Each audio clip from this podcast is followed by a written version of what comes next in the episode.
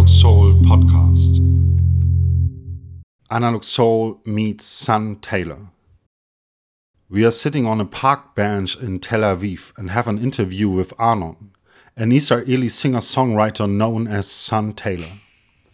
His friend and manager Ohad will join in later talking about the Israeli indie music scene. Who's at your window, my dear? At your window, laughing who? It's a child of a storm. Let him in and he'll never go home. Who's at your window, my dear? At your window, laughing who? It's a child of the storm. Let him in and he'll never go home. Let him in and he'll never go home. Don't talk about it. Don't think about it anymore. Just go. Just go. The engine's running. Eyes red and burning from the cold. Then slow. Talking, then slow. All prisoners stand off to one side, their heads bound, covered eyes. Tally the count, wait for it now. The smoke starts, lions fall. Who's at your window, my dear?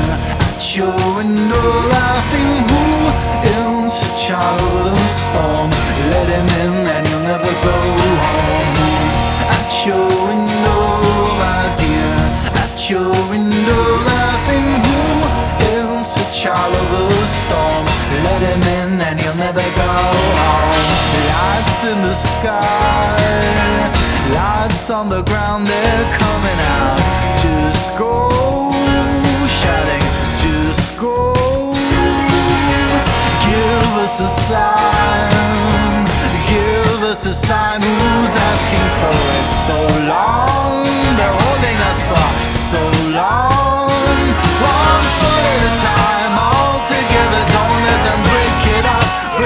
On, break out.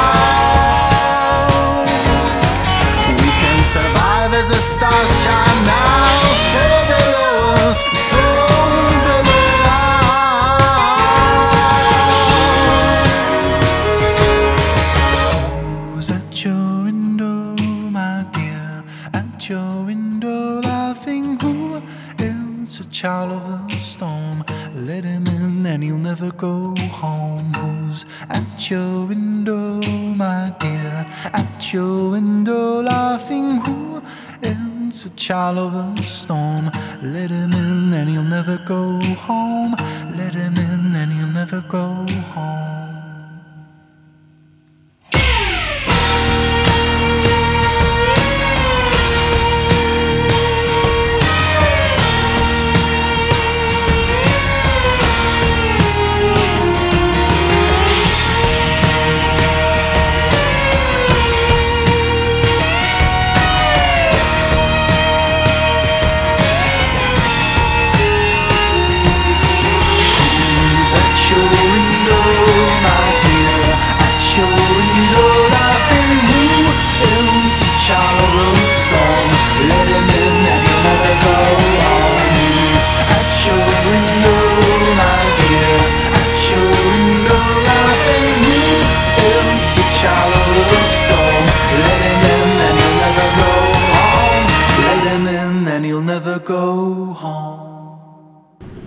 First impression uh, when I uh, saw the video for your single and listened to the music uh, was that it's um, in a way dramatic and intense. Um, how would you describe it?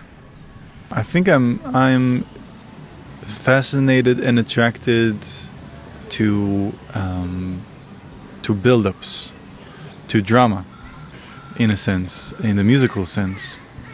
Uh, I I find that in a lot of my work, both as a as a songwriter and as a performer and as a producer for others, those are the places where I I want to go to. Not to be there all the time, not to be super loud 90% of the time and then quiet a little bit, but to to have this sort of wave that's rising and rising and rising, and in the way that we perceive things, that is that is perceived as drama.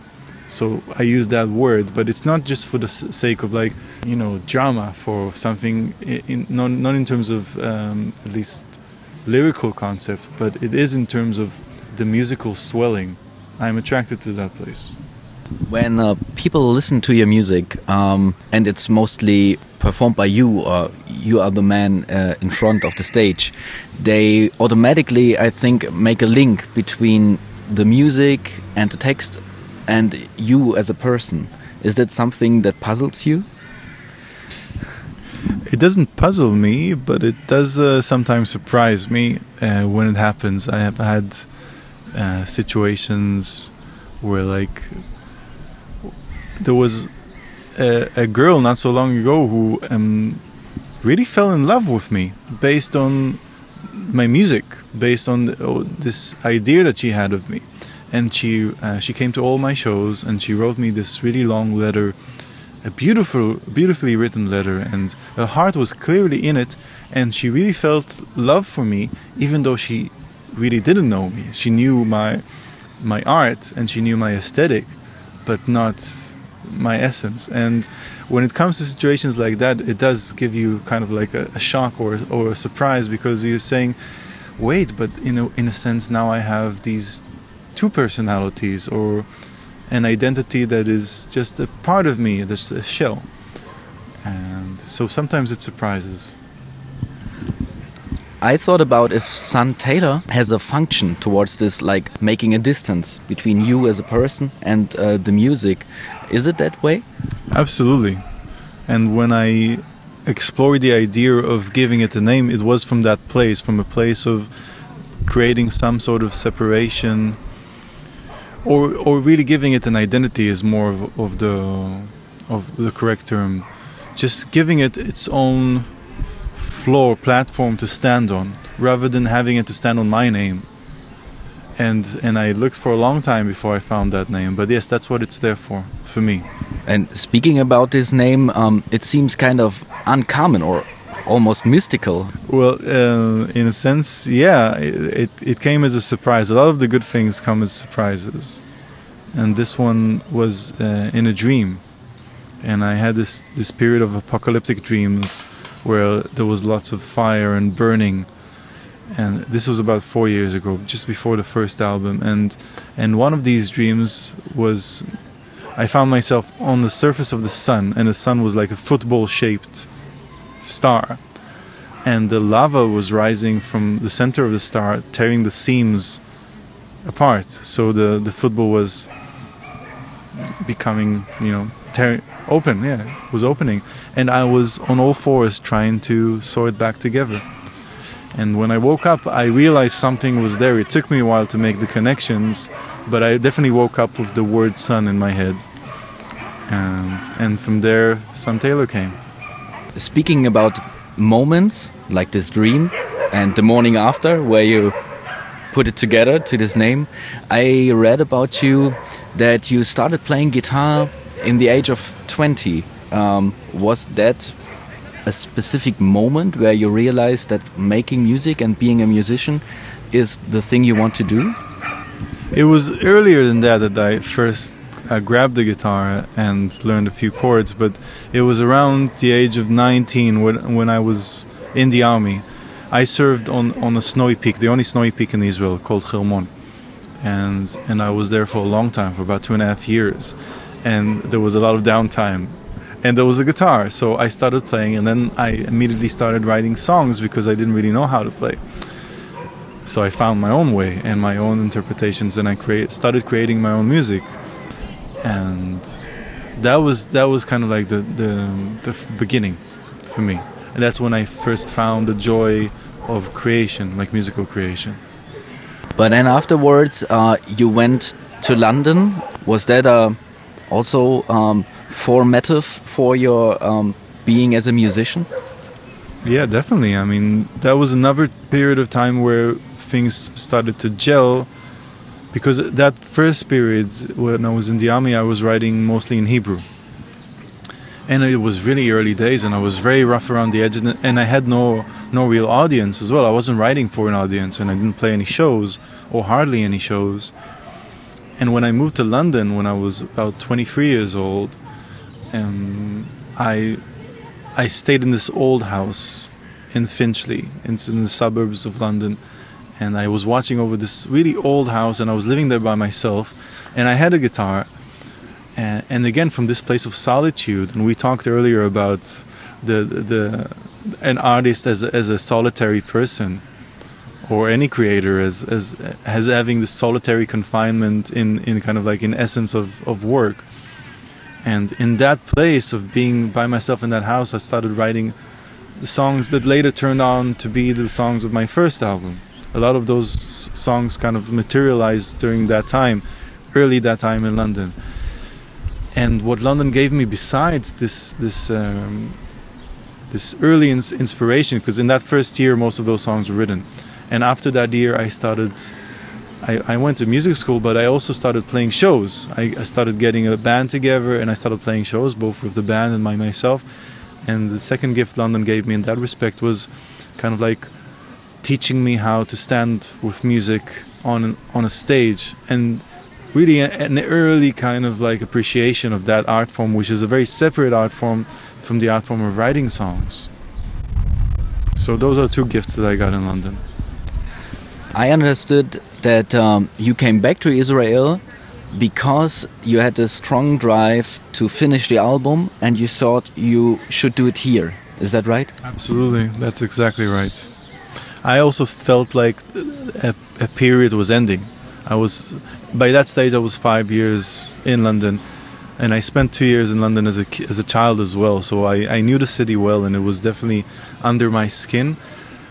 But like you just said, I, I I felt like it needed to happen. This album needed to happen here, and I packed up my stuff and left. Doing the album here and like you described, um, doing it on your own, like picking the musicians, picking the studio, and all the work.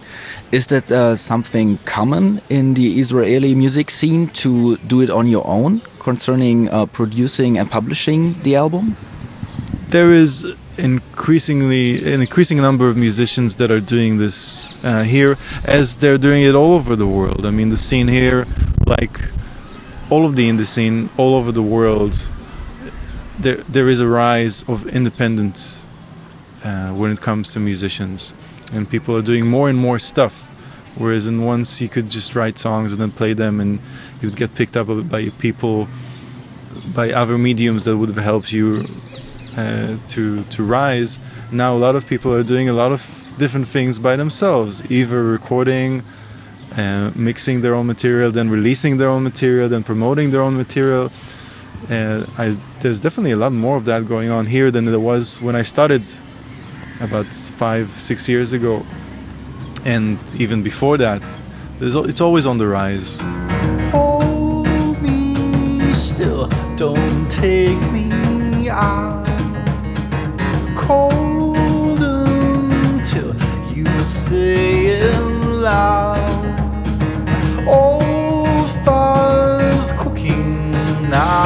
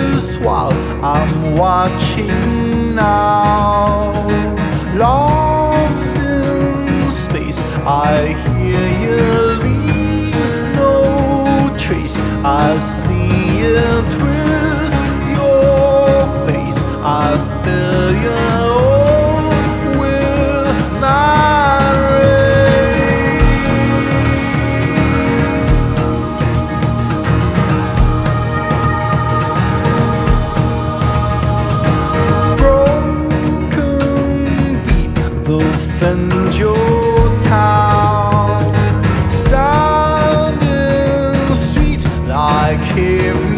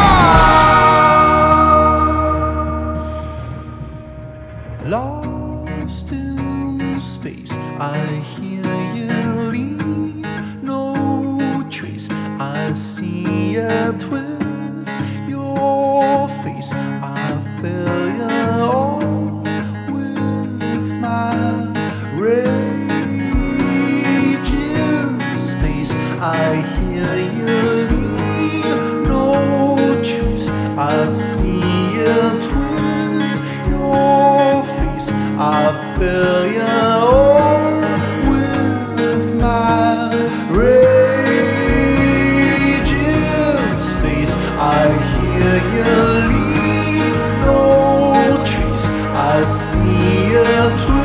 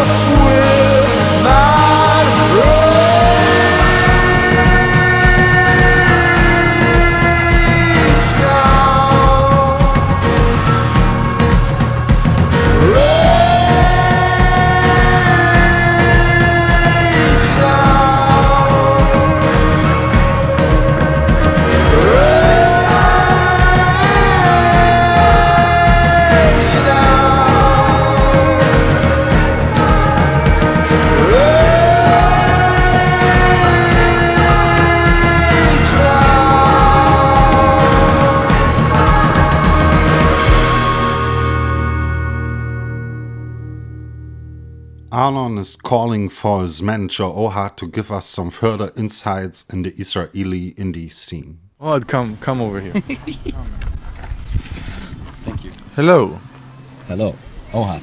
You bring foreign bands to Israel, and uh, you know other music scenes. You also know the German indie scene.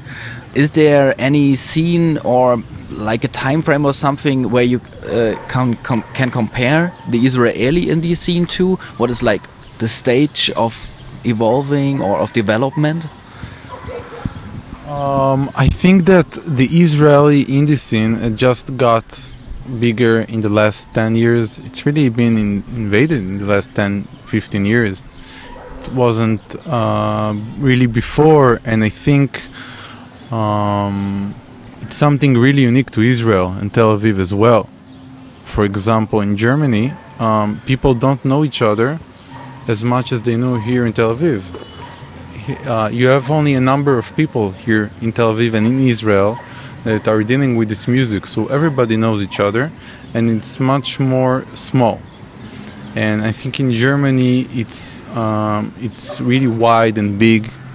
Of course, you have Hamburg and Berlin, but you also have a lot of places in in South Germany, in West Germany, in Cologne, in Leipzig, and uh, many other places um, I think that what makes the Israeli uh, indie scene special is I think Israeli musicians want to get out more than the other places, and I think that's a, a really a big drive for them to to make their music uh, and go all the way.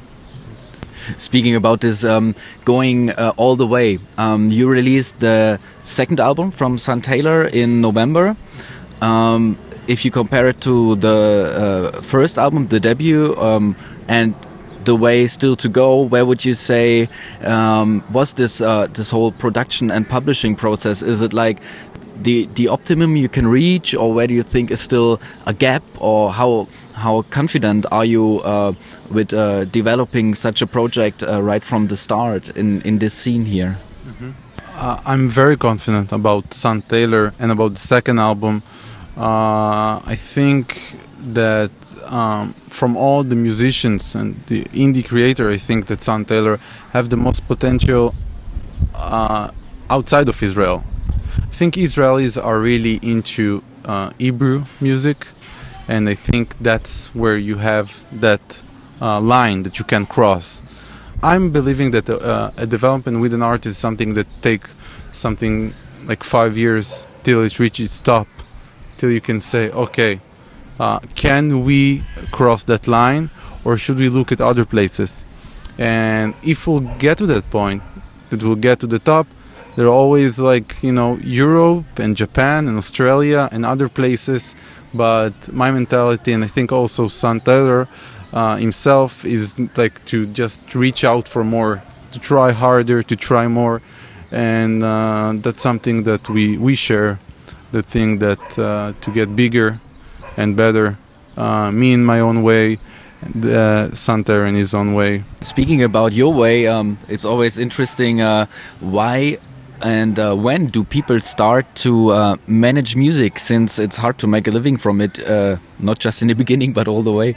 Actually, I was a music journalist for two years in uh, in uh, in a in a paper in a magazine in my city, my hometown, which is between uh, Jerusalem and Tel Aviv, and I also had a music store there called Tower Records. So I knew a lot of musicians. I knew a lot of uh, people from the music industry, and all, all of the business got closed: the paper, the magazine, the record store, and uh, band. Uh, some band approached me and asked if I want to manage them. I want to stay in the music industry. I didn't know how to manage. Uh, I said yes, and then after one year or one year and a half, uh, I found Sun Tailor, and I decided to. And it just appeared that I left all the other artists I worked with, and continued to work with Sun Tailor. I think the reason for that uh, is also uh, the connection between the artist and uh, and me, and also uh, the the amount that the manager believes in the music because you know you need to like in relationship to to be together to work together uh, through things and uh, today it seems um, only natural in, and fitting to do to manage band. It seems like uh, like uh, like a part of the personality you know that's something that gets around you. Uh, currently I, I get a lot of uh, I get a lot of offers from a lot of bands on a week weekly base. But you know I believe in one artist one band and I'm going all the way. As we spoke about the Israeli way to go all the way I'm going all the way with one artist. And uh, I believe that's the right way really to focus on to be focused on that. Yeah. Speaking about this way to make a transport between uh, the music and the audience, may there be like people who buy a CD or come to the concert, seems to be very strong with you and your project. The live moment, I have the impression that is something very in the focus for you to create those moments where the audience and the artist can meet in a, a live situation, and that this might be uh, the key to to this transport. What do you think about this? totally that's the point. Like i can be like a company that is uh, commercialized brings band that can only sell a few tickets and makes it big. I bring only a few uh, bands that i really can think that fit and need to be here in tel aviv in israel. There's a, a deep connection to Tailor music and Zuz agency. I think that i brought low for example in january. Low a band that is existing for 20 years, uh, they have the same attitude as Sun Tailor. Uh, for example, you don't need to scream to make uh, good music and to excite people, and uh, you can do uh, the amazing things really quietly, sometimes, and you even open for their show in January, and uh, also Damien Jurado that is coming this year they're all artists that uh, create moments between uh, the audience and the artist.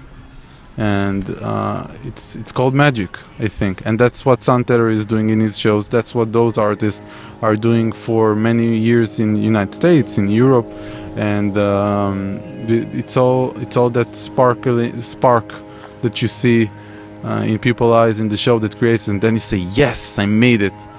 Uh, like made it happen you know uh, it's the artist that comes and sing but you you connect the dots someone needs to connect the dots that's what it is connecting the dots you know so yeah Thank you very much, both of you.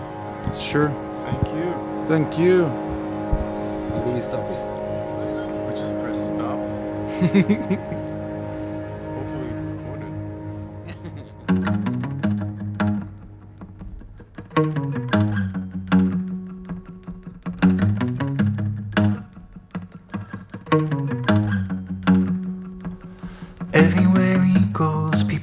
out sign, whispering words, talking about pride, he's an honorable man.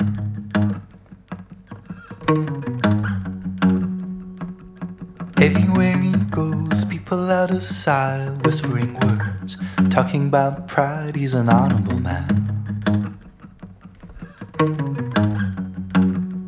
I'm not here for beauty. I'm not here to do You've gone and put me in a chair, and now I'm sitting. Anyone would. I ain't here to represent ya. I ain't here to do right. Won't get no mercy out of me, my friend. Not in this fight. Everywhere he goes, people out of sight, whispering words, talking about pride. He's an honorable man.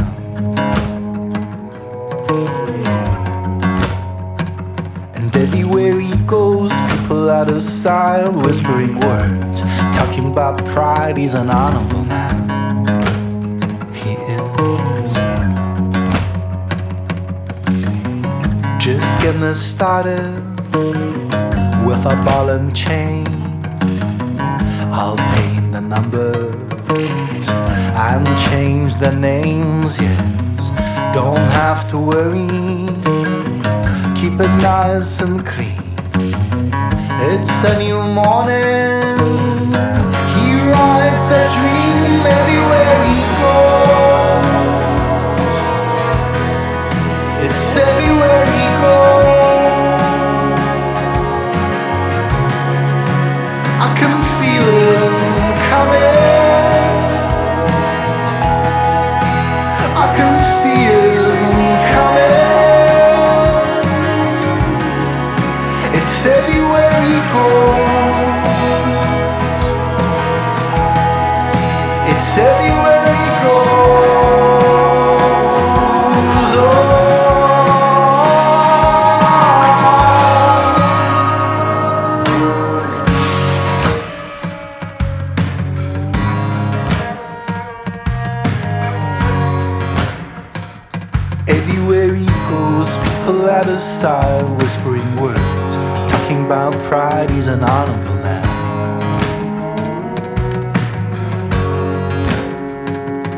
Everywhere he goes, people at his side whispering words, they're talking about pride. He's an honorable man.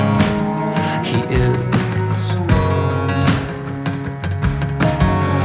I'm not done telling lies.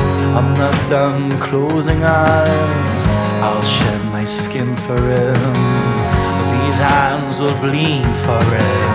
I dream of symmetry. No for poetry.